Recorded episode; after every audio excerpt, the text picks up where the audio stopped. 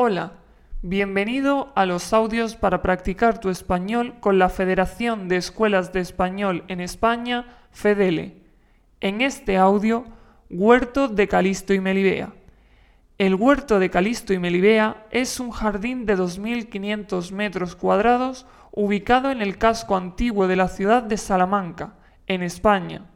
Se denomina así por ser el escenario que eligió Fernando de Rojas para recrear la novela de Calisto y Melibea, publicada en el año 1502. Se encuentra ubicado cerca de la antigua muralla salmantina a los pies del río Tormes.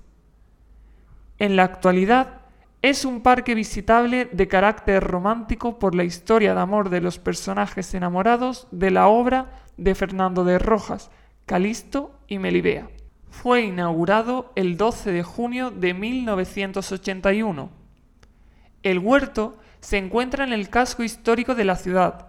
Es un jardín cuidado que posee diversas de variedades arbóreas, arbustivas y florales. Al huerto se añade el denominado Jardín del Visir.